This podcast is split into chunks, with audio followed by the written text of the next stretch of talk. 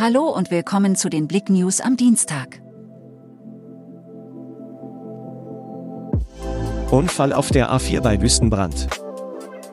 Gegen 15 Uhr kam am Montagnachmittag ein LKW kurz nach der Abfahrt Wüstenbrand in Fahrtrichtung Chemnitz von der Fahrbahn ab und durchbrach die Leitplanke. Er rutschte einen Abhang hinunter und kam in einer kleinen Baumgruppe zum Stehen.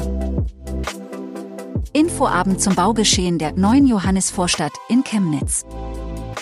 Am Dienstagabend können sich Bürger selbst über das Projekt im Chemnitzer Stadtzentrum auf den neuesten Stand bringen. Von 17 bis 19 Uhr lädt das Dezernat für Stadtentwicklung und Bau in Zusammenarbeit mit dem Stadtteilmanagement Chemnitz Innenstadt alle Interessierten ein, sich zum Baugeschehen in der neuen Johannesvorstadt zu informieren. Fichtelberghaus gibt Schließtermin bekannt.